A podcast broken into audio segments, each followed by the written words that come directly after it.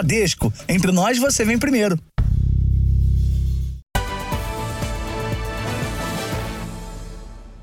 Boa noite. Olá, boa noite. Nas últimas duas semanas, mais de 580 estrangeiros pediram refúgio no principal aeroporto do país. Com o fluxo acima do normal, a Polícia Federal suspeita que o Brasil esteja sendo usado como passagem numa rota de imigração ilegal aos Estados Unidos. Um grupo de homens jovens e desacompanhados sai da área de desembarque no Aeroporto Internacional de São Paulo. Eles acabaram de pedir refúgio no Brasil. São indianos, apenas um aceita falar. Why you came to Brazil? I am refugee. Amit Kumar afirma sofrer perseguição política na Índia. Segundo a Polícia Federal, só nas duas últimas semanas, 584 estrangeiros pediram refúgio no principal aeroporto do país, um fluxo acima do normal. Acabam alegando uma perseguição política ou em razão do grupo social que pertencem, mas sempre alguma situação de risco à vida ou à integridade deles. Mas o refúgio no Brasil talvez não seja o principal interesse desses homens. O delegado responsável pelo setor de imigração suspeita que o país seja usado como passagem numa rota de imigração ilegal aos Estados Unidos. O que a gente observou, na verdade, que se tratava exatamente de uma imigração utilizando o Brasil, mas objetivando alcançar outros países, não necessariamente aqui na América do Sul, muitas vezes no próprio hemisfério norte. O país também é muito procurado por conta do fato que, vindo para o Brasil, você pode é, é, caminhar para outro país vizinho dentro do cenário do contexto latino-americano. Os estrangeiros têm uma estratégia bem definida para conseguir viajar ao Brasil sem ter o visto. Eles compram a passagem com destino final, um outro país também na América do Sul, mas quando desembarcam aqui no Aeroporto Internacional de São Paulo, em vez de fazer conexão para outro voo, seguem direto para a imigração e se declaram refugiados. E aí, de acordo com a legislação brasileira, a Polícia Federal é obrigada a permitir a entrada deles. A análise efetiva ela cabe a um comitê, que é um órgão colegiado, o CONARE, que faz essa análise e decide se reconhece ali aquela a, a condição de refugiado da pessoa. É emitido um documento para ele muito semelhante a de outros uh, uh, imigrantes que vêm para o Brasil. É um documento provisório, mas que permite ele uh, residir no Brasil de forma regular até decisão final do CONARE. Este ano, 3.736 pessoas já pediram refúgio no Aeroporto Internacional de São Paulo. Em todo o ano passado foram 2.760, a maioria asiáticos de países como Índia, Paquistão, Nepal e Vietnã. Esse grupo de paquistaneses também desembarcou ontem à noite. Os homens chegaram com dinheiro em espécie e não pediram ajuda de qualquer organização. Seguiram sozinhos para um destino não informado. Poucos falam com a gente, eles dão poucas informações, mas agora eles seguem todos juntos, provavelmente para um hotel, vão ficar poucos dias em São Paulo e aí seguir para o norte do país para tentar atravessar a fronteira. E muitas vezes acaba sendo utilizado por redes uh, de contrabando de imigrantes, de tráfico de pessoas, a utilização exatamente do país para isso. Então é essa preocupação que acaba surgindo nesses fluxos. Veja agora outros destaques do dia. Presidente Lula diz que a aprovação da reforma tributária é fato histórico no país. Compras de fim de ano movimentam o comércio há pouco mais de uma semana para o Natal. 15 estados e o Distrito Federal enfrentam nova onda de calor. Estudo mostra que inteligência artificial dá respostas erradas na maioria das perguntas sobre remédios. É temporada de nascimento de tartarugas de água doce nas praias de Rondônia. E morre no Rio Carlos Lira, um dos ícones da bossa nova. Coisa mais bonita é você.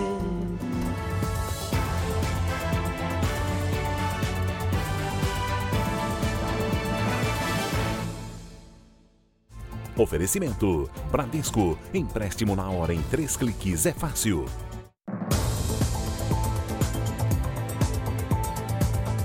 Há pouco mais de uma semana para o Natal, o sábado foi de muita movimentação nos grandes centros comerciais do país.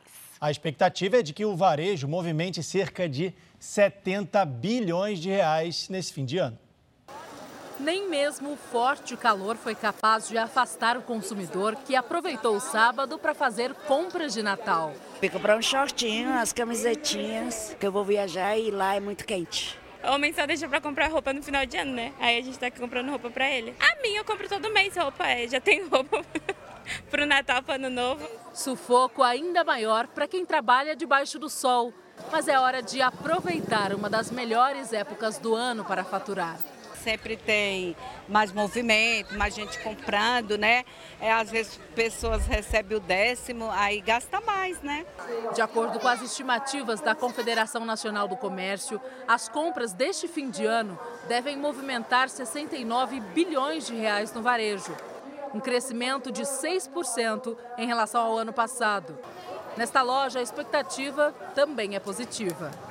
Tem do bebê até cama, mesa e banho, a gente tem um, todos os produtos. Então a gente está esperando que venha bastante cliente. Quatro estados devem concentrar mais da metade dos ganhos. São eles: São Paulo, Minas Gerais, Rio Grande do Sul e Rio de Janeiro. Os supermercados lideram a projeção de vendas e podem registrar 38% do faturamento de Natal. É o equivalente a mais de 25 bilhões de reais. Entre os itens mais procurados estão os da ceia, em especial o alimento mais natalino de todos, o panetone. Este especialista explica que a alta no setor de alimentos está relacionada às celebrações em família.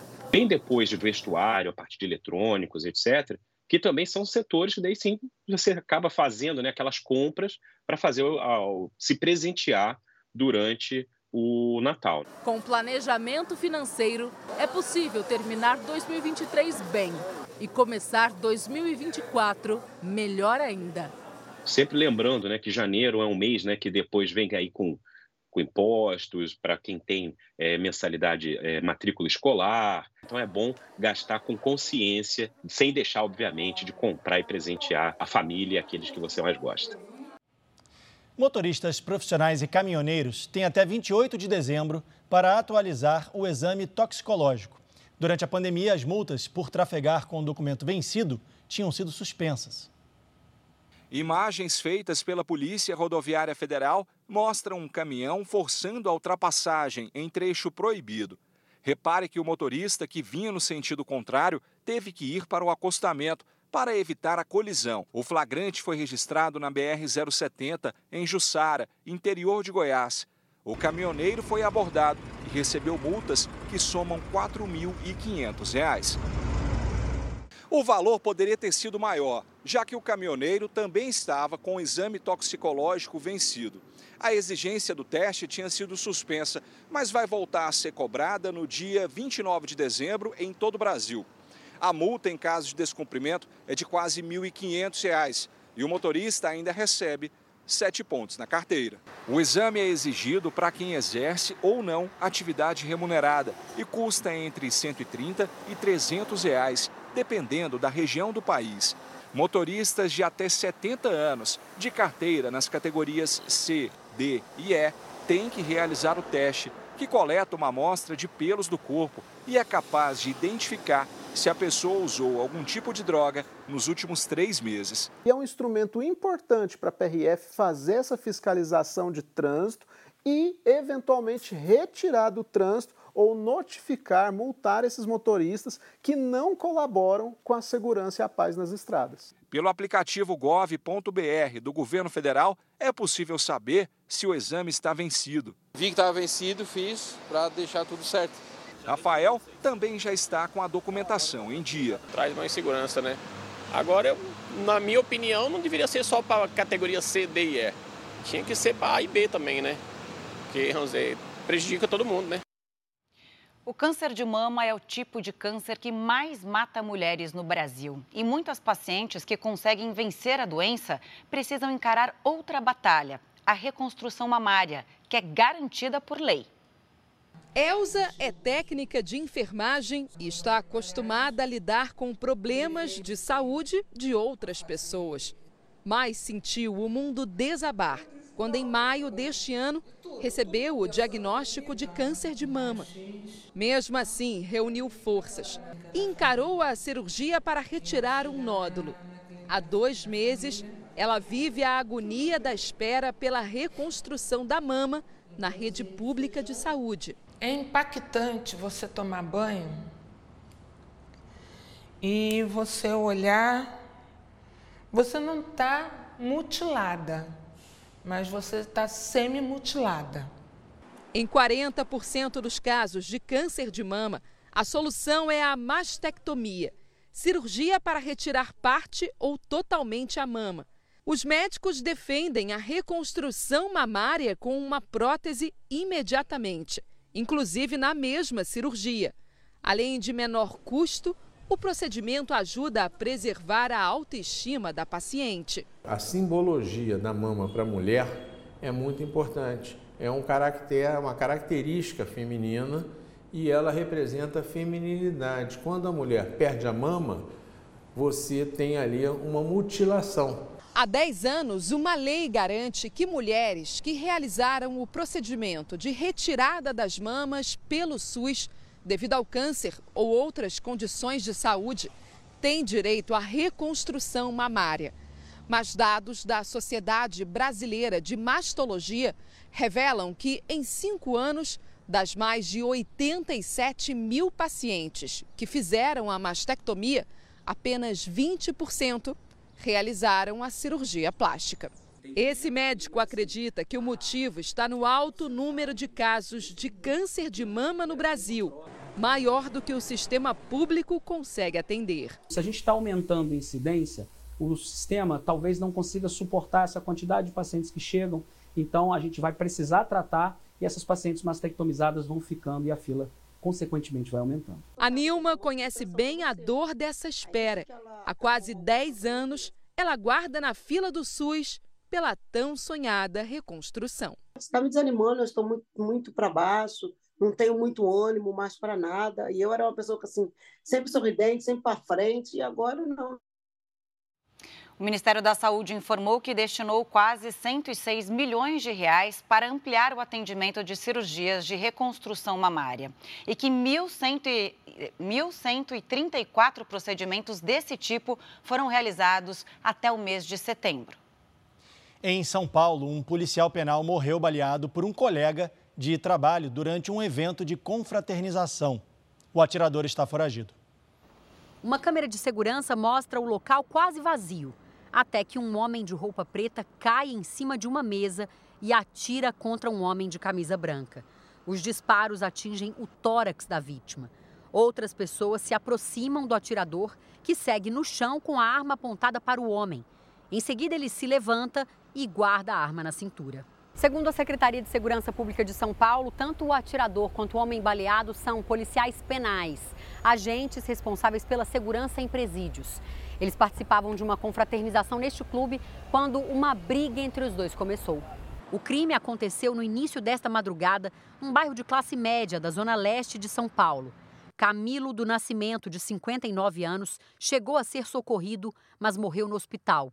O atirador Olívio Silvério Júnior segue foragido. A Polícia Civil abriu um inquérito para investigar o caso, que foi registrado como homicídio. Novos temporais provocaram estragos e uma morte no Rio Grande do Sul. Na cidade de Augusto Pestana, uma mulher morreu depois que o táxi em que ela estava foi atingido por destroços de um galpão. No Vale dos Sinos, ruas alagaram e 37 mil pessoas ficaram sem energia elétrica. O presidente da Liga das Escolas de Samba do Rio de Janeiro, Jorge Perligeiro, foi assaltado na praia da Barra da Tijuca. Ele teve um cordão arrancado e caiu no chão. Ninguém foi preso.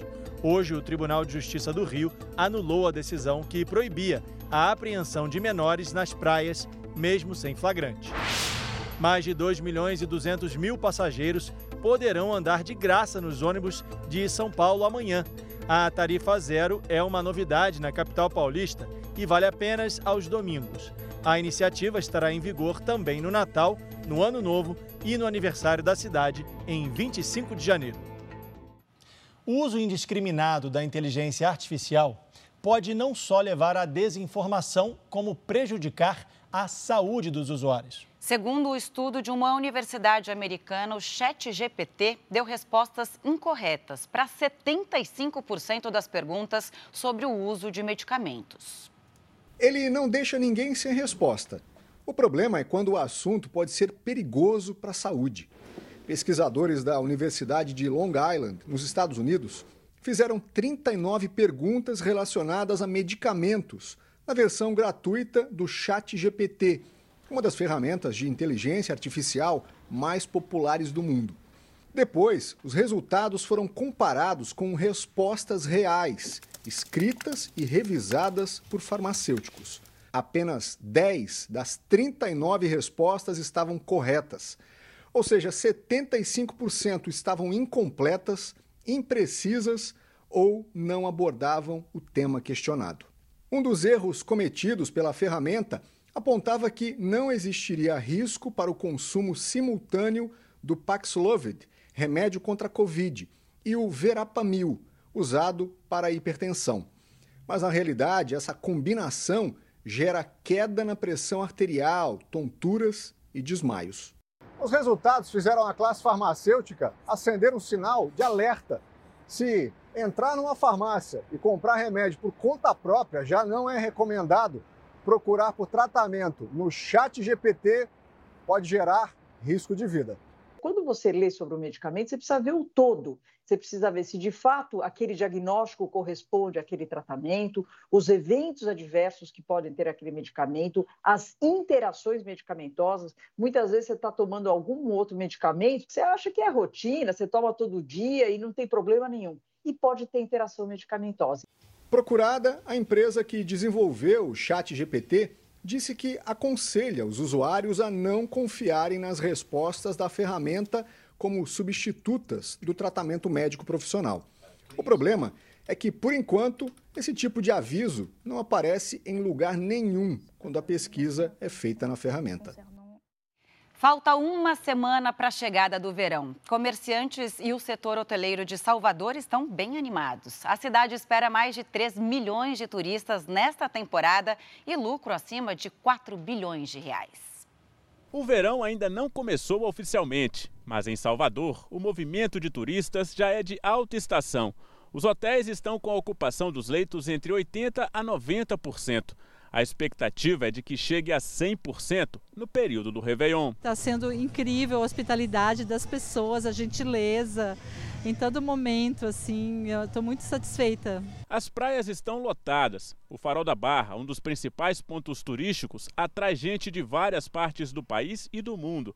No Pelourinho, o vai e vem de visitantes é intenso. Esse centro cultural, histórico, fundamental para que o Brasil possa se reconhecer e se conectar com aquilo que é seu. Até março do ano que vem, quando acaba o verão, cerca de 3 milhões e 400 mil turistas devem visitar a capital baiana.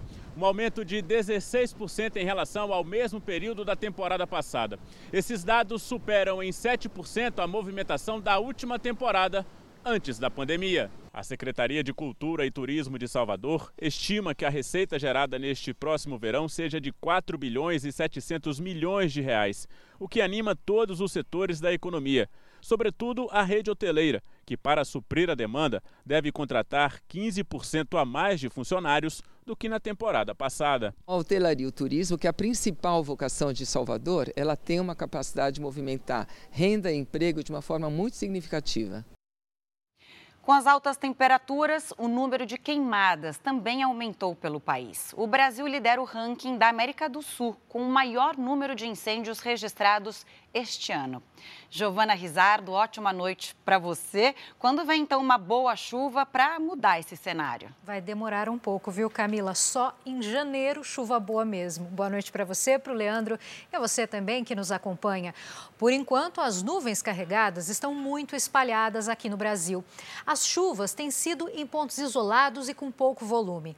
Amanhã, as instabilidades se concentram na região norte, em áreas litorâneas e no Rio Grande do Sul segue alto risco de queimadas no centro-oeste até o interior do Nordeste. Os termômetros podem chegar a 31 graus em Curitiba, São Luís, Natal e Rio Branco. Em Vitória, máxima de 32. Em Cuiabá, pode fazer 42 graus e em Boa Vista, 35. Atenção Porto Alegre, a temperatura de 40 graus neste domingo pode ser a maior já registrada em um mês de dezembro. A partir de segunda-feira, volta a chover e a temperatura diminui. No Rio de Janeiro, nada de chuva neste domingo e a máxima chega aos 37 graus.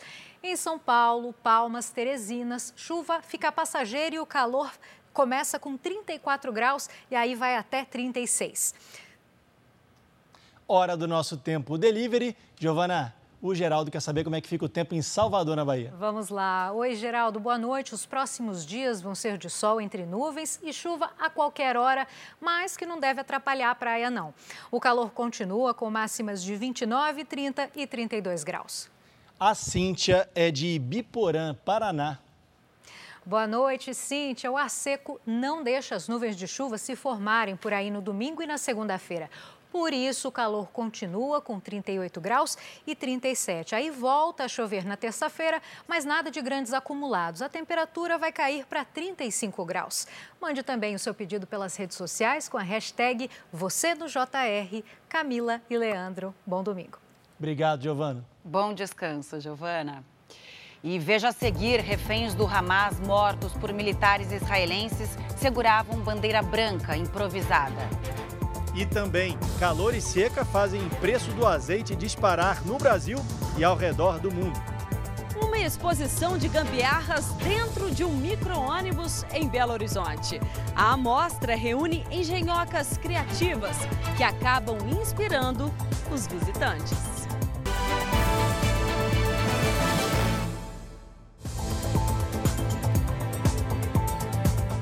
O presidente Lula considerou a aprovação da reforma tributária um fato histórico para o país.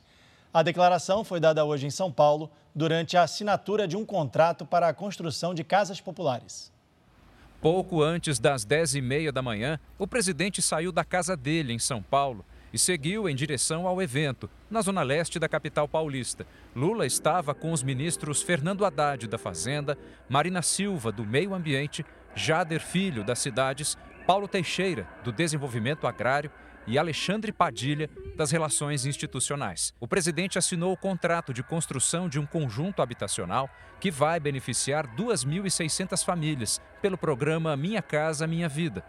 Além de assumir compromissos com a entrega de mais unidades habitacionais, o presidente falou da aprovação da reforma tributária nesta semana. Lula reforçou que o tema, que se arrasta há décadas, enfim foi destravado graças ao esforço da equipe econômica e da integração entre políticos. Ontem, nós conseguimos aprovar, pela primeira vez na história da República Brasileira, uma política de reforma tributária numa votação democrática, no Congresso em que a gente tem minoria. Lula chamou de fato histórico a aprovação da reforma e elogiou a atuação do ministro Haddad. Uma reforma tributária para facilitar o investimento, para facilitar o pagamento de imposto, pagar mais quem ganha mais e pagar menos quem ganha menos, para que a gente melhore a vida do povo brasileiro. Então, o que aconteceu ontem foi um fato histórico que o Haddad merece uma salva de palmas especial por ter coordenado isso. O ministro Alexandre Padilha falou das metas do governo: aprovar o orçamento e controlar o déficit público. Estamos trabalhando até o final do ano para que o déficit esse ano fique um terço menor do que foi ano passado. E a aprovação das medidas vai fazer com que o governo continue perseguindo o déficit zero no próximo ano, mostrando uma trajetória decrescente do déficit no nosso país. A reforma tributária deve ser promulgada na semana que vem. Entre as principais mudanças estão a redução de cinco impostos no chamado IVA, além da criação da cesta básica sem tributos. Durante todo esse ano, o governo e o parlamento colocaram a reforma como uma das principais metas. E faltando apenas uma semana para o recesso parlamentar, ela foi aprovada. Segundo o governo, a ideia é simplificar o sistema tributário. Cinco impostos serão substituídos por dois impostos de valor agregado. Um deles é a Contribuição sobre Bens e Serviços, chamada de CBS, que é de competência federal. O outro é o Imposto sobre Bens e Serviços, o IBS, de responsabilidade de estados e municípios. Nesse modelo de imposto sobre valor agregado, o IVA, os tributos não se acumulam ao longo da cadeia produtiva. Ou seja, um lojista pode comprar uma peça de roupa e pagar o imposto apenas sobre o valor da fábrica e não da matéria-prima usada para produzir a roupa. O sistema baseado no IVA já existe em mais de 100 países, a maioria desenvolvidos. A expectativa é que ele esteja plenamente em vigor em 2033. Para o consumidor, o que muda é que vai haver uma maior transparência quanto àquilo que ele paga de tributo no preço da mercadoria. O que se espera é que o, o IVA venha a simplificar isso e trazer uma maior praticabilidade tributária em comparação com esse sistema confuso e, difícil, e de difícil cumprimento que existe hoje. Críticos da reforma dizem que o IVA vai elevar a carga tributária. Mas o governo defende a ideia de que a reforma será neutra, sem diminuir a arrecadação e nem aumentar a carga tributária, trazendo apenas o benefício de um sistema mais fácil e claro, o que pode aumentar o interesse de investidores no país. A reforma ainda traz mudanças, como a criação de uma cesta básica nacional sem tributos. O texto prevê a possibilidade de famílias de baixa renda receberem de volta parte dos impostos pagos no gás de cozinha e na conta de luz, o chamado cashback. O presidente da Câmara, Arthur Lira, anunciou que o texto poderá ser promulgado na próxima quarta-feira. Um texto possível, longe do ideal de cada segmento, porque todo mundo queria sua reforma tributária, mas ela veio para fazer o Brasil se inserir num contexto diferente, com mais oportunidades, de investimentos, com mais serenidade na maneira de você calcular o seu futuro, com desburocratização do sistema, com simplificação, com segurança jurídica.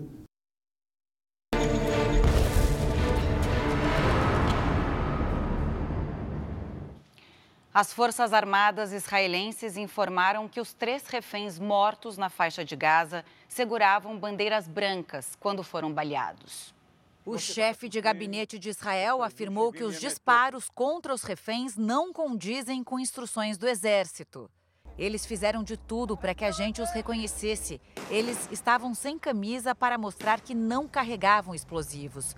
É proibido atirar em pessoas que seguram uma bandeira branca, mas tudo aconteceu em uma situação de pressão, disse Herzi Halev. No primeiro discurso, desde a morte dos reféns, o primeiro-ministro de Israel garantiu que a guerra vai continuar até que o Hamas seja destruído. Em Tel Aviv, milhares de pessoas fizeram um ato para pedir a libertação dos sequestrados. Hoje, Israel divulgou imagens de militares num hospital usado pelo Hamas no norte de Gaza. Ao menos 90 terroristas foram presos na operação, que também apreendeu armas e munição. As Forças Armadas israelenses também fizeram bombardeios em Gaza, matando 14 palestinos. A gente fala agora da guerra na Ucrânia. A Ucrânia derrubou nesse sábado 30 drones russos em 11 regiões do país. Mais um hospital foi atingido por um dos bombardeios. Algumas interceptações foram registradas mas em Kherson, drones russos atingiram um hospital na madrugada de sábado. Um médico ficou ferido. O momento das explosões foi registrado por uma câmera de um policial. Em uma das cenas, é possível ouvir o som do drone se aproximando e depois o estrondo. Em Donetsk, região controlada pela Rússia, bombardeios atingiram um reservatório de petróleo. Nem Moscou nem Kiev comentaram o ataque.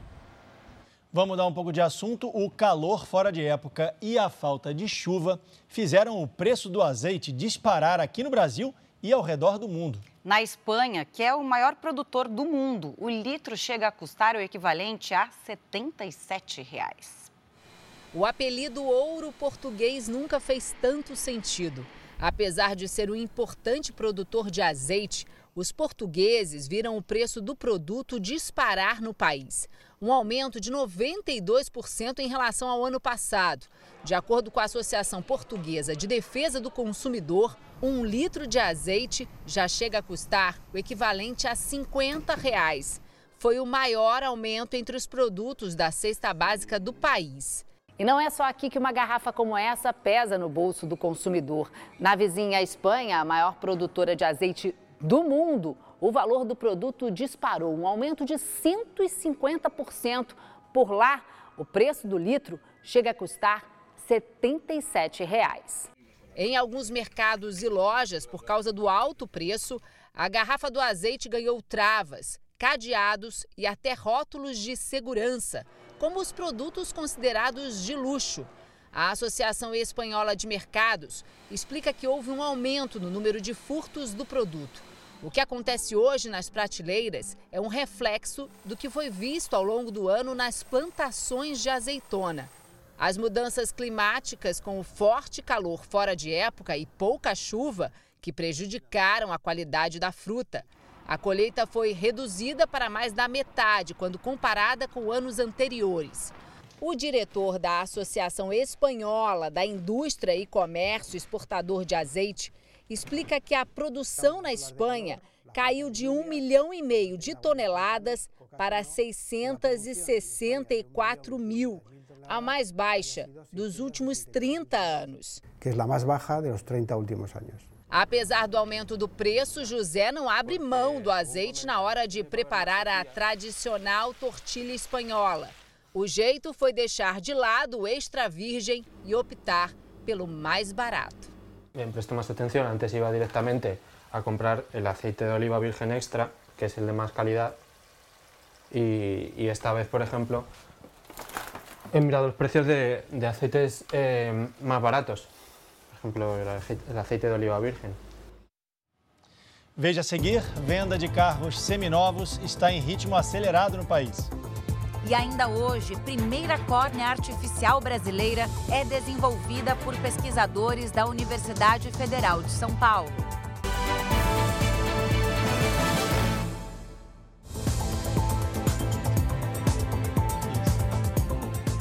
Preços mais baixos e vantagens, como acessórios e garantia estendida, têm atraído consumidores na hora de comprar um veículo usado.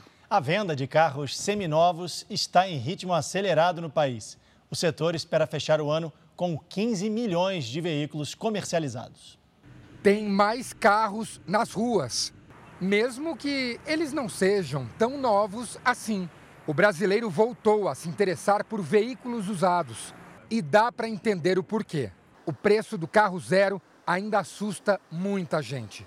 Se eu fosse comprar na concessionária um ano mais novo, em torno de 40 mil reais mais, mais, mais caro. Por isso eu parti para o carro seminovo. Com garantia de fábrica, já emplacado e o custo-benefício é bem mais em conta. A Mônica também comprou um carro seminovo esse ano e elogia o custo-benefício. Eu tenho um carro que tem dois anos de uso, com 20% mais barato aí na loja.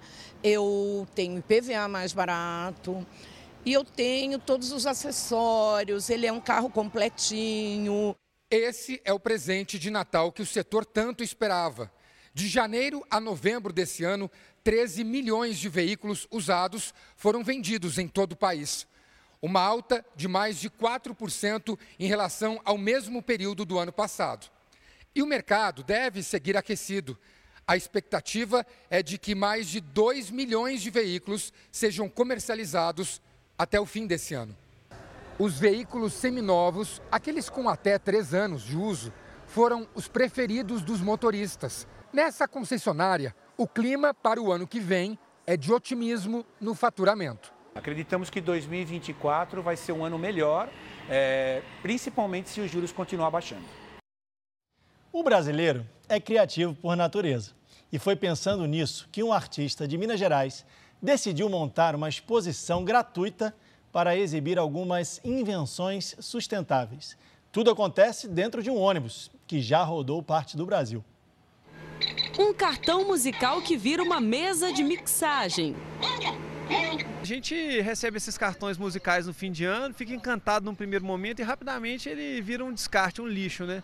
Então eu tive essa ideia de reaproveitar um cartão desses e transformei o circuito dele, é, amplificando e transformando numa mesa de som de, de som sintetizado. E que tal uma luz artificial que gera energia para um grilo? Ah, eu acho a coisa mais linda do mundo de poder trazer essa tecnologia manual para as crianças hoje em dia, que elas não têm esse acesso, né? O brasileiro é cheio de ideias para lá de criativas. Já que é assim, vou pegar carona neste ônibus, que está recheado de inspirações. O menor cinema do mundo está na exposição.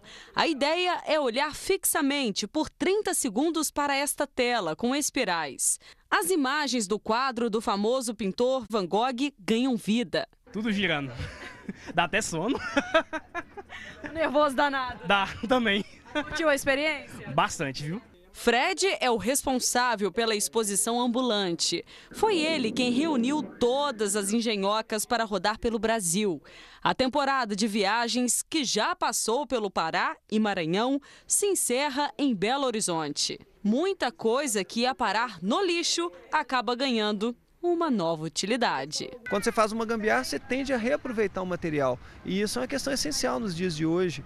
É, o meio ambiente está pedindo esse olhar, né? Veja agora os destaques do Domingo Espetacular. O susto vivido por Bárbara Evans. A filha da modelo de um ano e oito meses engasga e precisa passar por uma cirurgia para retirar um amendoim do pulmão. E aí você imagina o coração da mãe com uma criança dentro de um quarto de hospital. E tem polêmica porque Bárbara chegou a barrar a visita da mãe, Monique Evans, aos netos recém-nascidos. Exclusivo, um dos acusados da morte do ator Jeff Machado fala pela primeira vez. O Jeff caído no chão, amarrado, com fio passado no pescoço. Preso, Geander tenta se defender da acusação e revela como foram as últimas horas do artista que sonhava em voltar às novelas. O corajoso desabafo da mulher que lutou pela vida durante um assalto. Foi adrenalina, na tentativa de salvar minha vida. Um criminoso à solta, que escolhe como vítimas apenas mulheres sozinhas no trabalho.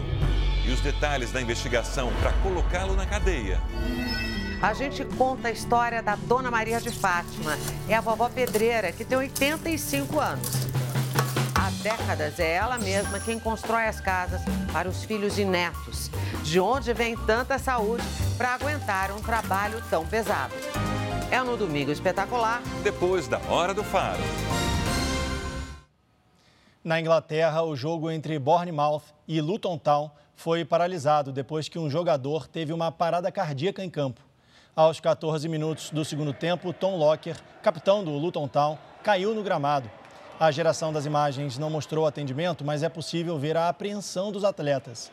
O zagueiro já estava bem quando foi retirado de maca e levado a um hospital. Em maio desse ano, ele já havia desmaiado em uma partida. Os dois times deixaram o campo e a partida foi encerrada em 1 a 1. O Tribunal do Vaticano condenou por fraude financeira o cardeal, que era um dos assessores mais próximos do Papa Francisco. A pena é de cinco anos e meio de prisão, além de multa equivalente a 43 mil reais. Ângelo Betil, de 75 anos, foi condenado em primeira instância por desvio de fundos, lavagem de dinheiro, corrupção e extorsão. Ele é o funcionário de mais alto posto na Igreja Católica a comparecer a um tribunal. O cardeal, que não perdeu o título, foi destituído das funções administrativas. Ele disse que é inocente e vai recorrer da decisão. Outras oito pessoas também foram condenadas por envolvimento em fraudes. As investigações mostraram a falta de transparência em operações financeiras da Igreja Católica.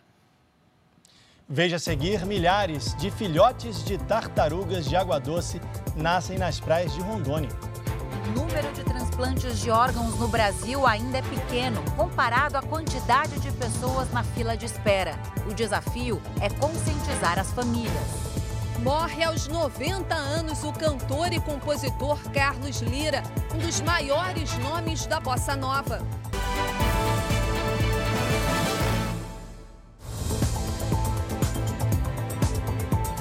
Hoje o país perdeu um dos grandes nomes da música brasileira, o cantor e compositor Carlos Lira, que morreu aos 90 anos no Rio de Janeiro. Lira foi um dos fundadores da Bossa Nova e faz, fez parcerias com ícones como Tom Jobim e Vinícius de Moraes. Saudade fez um samba, saudade fez um samba, fez um samba em seu lugar. Um compositor de sucessos. Se você quer ser minha namorada, ah que linda namorada. Carlos Lira morreu aos 90 anos na madrugada deste sábado. Ele estava internado em um hospital particular do Rio de Janeiro desde a última quinta-feira, com febre e um quadro de infecção. A família usou as redes sociais para confirmar a morte do artista. Um dos maiores nomes da bossa nova, Carlos Lira escreveu a primeira música aos 21 anos. A balada romântica Quando Chegares. Quando chegares aqui, podes entrar sem bater. Ele foi violonista, ele foi showman, ele foi compositor, ele foi cantor. Quer dizer, portanto, Carlos Lira foi uma diversidade radiosa dentro da música brasileira, iluminando a bossa nova desde o seu comecinho. Lira também é autor de Coisa Mais Linda, uma parceria com Vinícius de Moraes. Coisa mais bonita é você, assim, justinho você. E Lobo Bobo, uma canção com notas de humor feita com Ronaldo Boscoli. Só posso lhe dizer,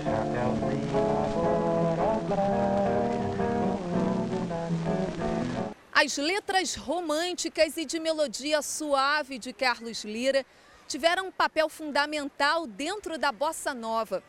Para Tom Jobim, o compositor era o maior melodista do Brasil. E mesmo com 70 anos de carreira, Lira seguia cheio de inspiração. Tanto que lançou o último disco de inéditas em 2019, aos 86 anos. Antes de morrer, Carlos Lira foi homenageado em um álbum gravado por grandes nomes da música brasileira, um tributo aos 90 anos de Lira. O músico Roberto Menescal, que também foi um dos fundadores da bossa nova, relembrou o início da amizade com Lira. Foi meu colega, conheci quando eu fiz 18 anos, fomos estudar junto no, no, no Colégio Copacabana. Carlinhos e eu tivemos uma, uma, assim, uma, uma ligação muito grande logo no começo e tivemos pela vida inteira. Gilberto Gil escreveu sobre a tristeza com a morte do compositor e destacou o legado extraordinário deixado por ele. A cantora Zélia Duncan também exaltou o trabalho do artista um cara muito importante dentro da bossa nova, dentro da música brasileira, deixou belas canções, belos momentos. O que mais um artista pode querer? Só mesmo a saudade. A saudade vai ficar no seu lugar.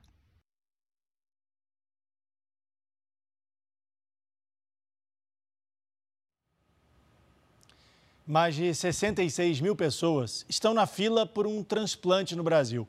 Em Belém do Pará, uma família transformou um momento de dor numa oportunidade de vida para outras cinco pessoas. O som é da esperança. Dentro das caixas, dois rins que acabaram de ser doados. Tudo precisa ser bem rápido.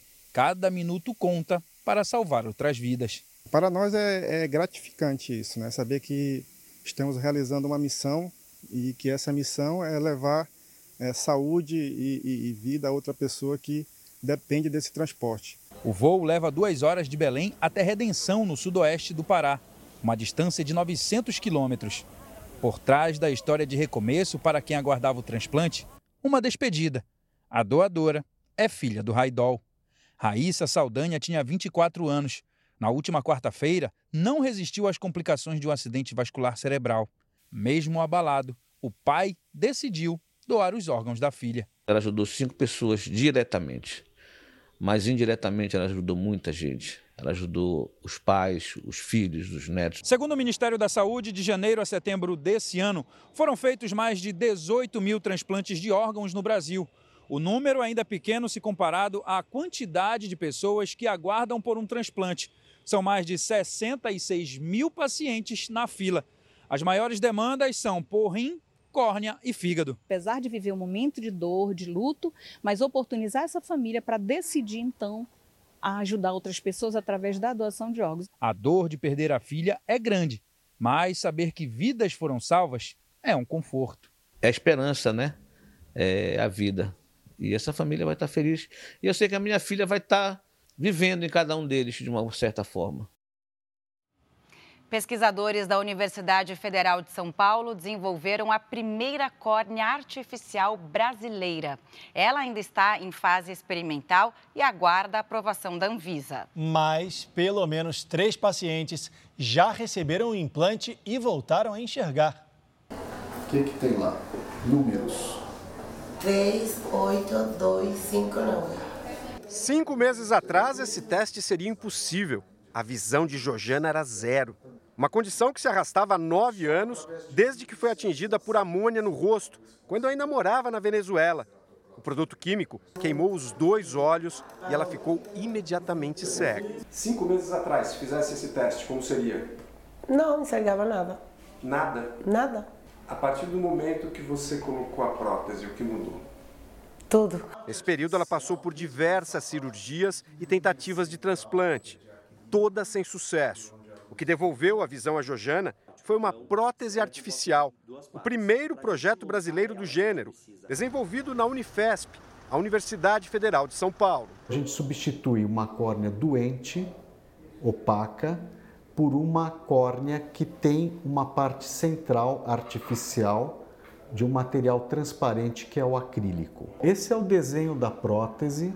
Nós temos uma haste um cilindro de acrílico que é a parte ótica da prótese, isso fica bem no meio da córnea.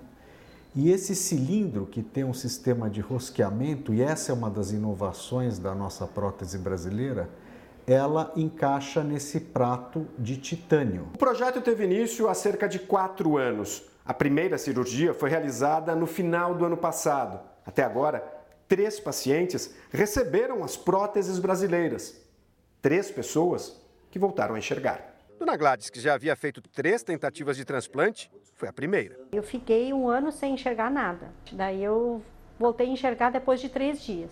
A ceratoprótese, chamada de forma mais popular de córnea artificial, é produzida basicamente de acrílico e titânio 3D impresso. Eu tenho aqui, por exemplo, um caso de uma córnea uh, totalmente opaca, cheia de vasos, e a chance de uma córnea uh, doada, de um doador, uh, ficar bem e se manter transparente, esse paciente enxergar, é baixíssima num caso como esse.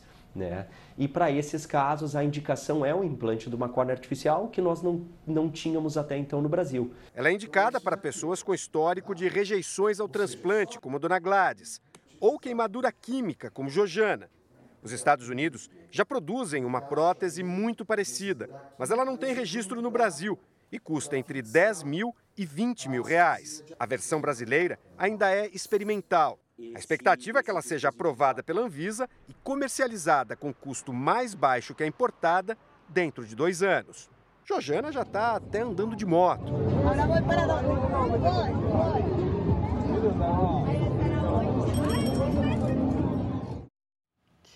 E agora um convite. Venha com a gente fazer a diferença na vida de mais de mil crianças e adolescentes com autismo e deficiência intelectual. Junte-se à Abades, uma instituição sem fins lucrativos que há mais de 70 anos oferece de graça escola, tratamentos de saúde, assistência social e inclusão no mercado de trabalho. Eu te convido a se juntar a essa causa através da sua doação para que esse apoio possa continuar. É só ligar 0500 508 0707 para doar 7 reais. 0500 508 0720 para doar 20 reais. 0500 508 0740 para doar 40 reais. Ou você pode doar qualquer outro valor através do Pix doe@abades.org.br. A sua doação vai direto para a instituição. Se preferir, aponte o seu celular para esse QR Code e você vai ser direcionado para a doação. Ajude a Abades a construir uma sociedade mais inclusiva.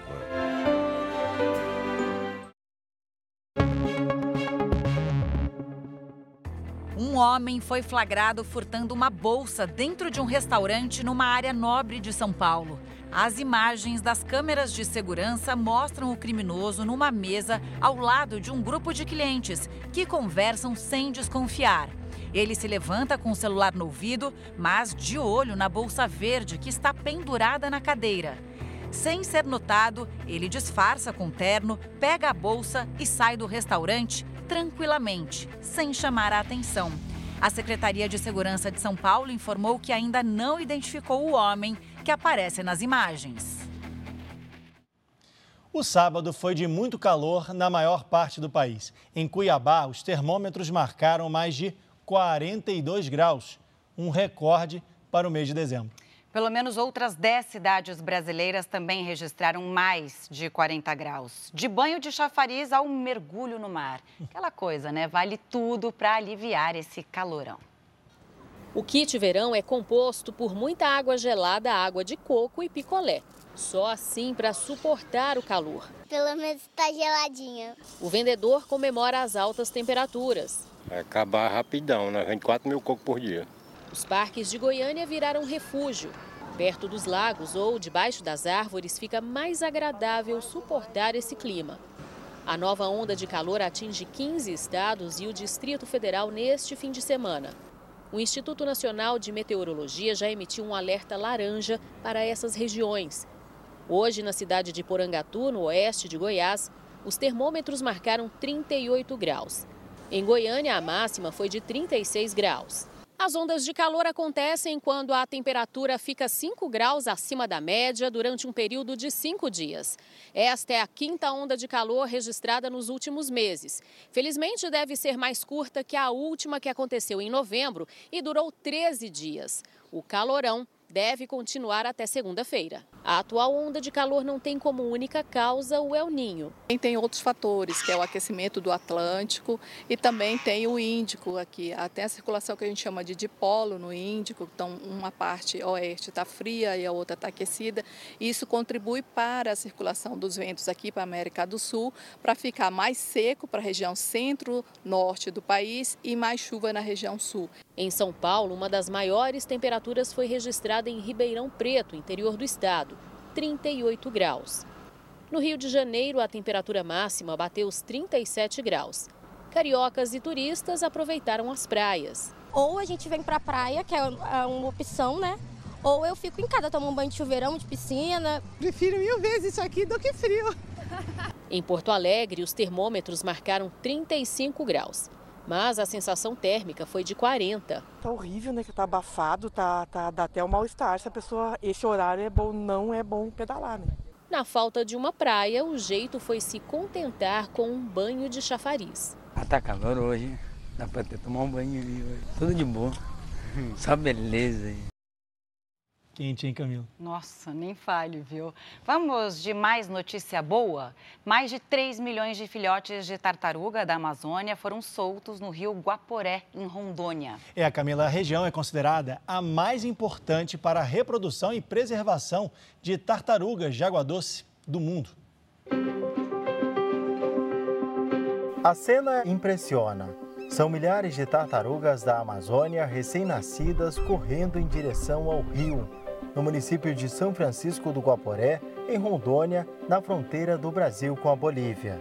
A região é considerada como a mais importante do mundo para a reprodução de tartarugas de águas fluviais. A temporada de nascimentos representa o fim de um ciclo de três meses. No início de outubro, milhares de tartarugas foram às praias depositar os ovos. Agora, cerca de 3 milhões de filhotes deixam os berçários naturais. E esse ano, os rios mais secos, pela falta de chuva, devem garantir a sobrevivência de um número maior de tartaruguinhas. É, o rio enche rápido demais e mata uh, os filhotes no ninho. E para garantir a proteção dos animais, os moradores se revezam para percorrer as praias e evitar que os filhotes se percam e entrem na mata, ou que sejam alvos dos predadores naturais, como os urubus e jacarés. Só da gente estar tá ali explicando para as pessoas como, como proceder, que não devemos matar os animais, isso encanta, na verdade encanta qualquer um. Mas além de toda essa beleza, as tartarugas vêm sofrendo constantemente com os ataques de caçadores. Eles invadem as praias, capturam os filhotes e comercializam na região e principalmente na Bolívia. Devido ao comércio ilegal, o policiamento na região foi reforçado. As equipes do Ibama monitoram dia e noite os berçários para inibir a ação dos criminosos. Conta com reforço, inclusive, de agentes de outros estados e quem está no estado de Rondônia também contribui né, diuturnamente com esse trabalho nesse período. Além do Ibama, Exército e Polícia Ambiental fiscalizam a região para garantir que os filhotes possam crescer e garantir a preservação da espécie. Que lugar bonito, né? Maravilhoso. O Jornal da Record de hoje termina aqui. A edição na íntegra e também a nossa versão em podcast estão no Play Plus e em todas as nossas plataformas digitais. Fique agora com a continuação do Cidade Alerta, edição de sábado, com Eleandro Passaia. E logo após tem eliminação dupla, ao vivo, em A Fazenda. Não perca. Record 70 anos. Tem a sua cara. Boa noite e a gente se vê. Boa noite. Até mais.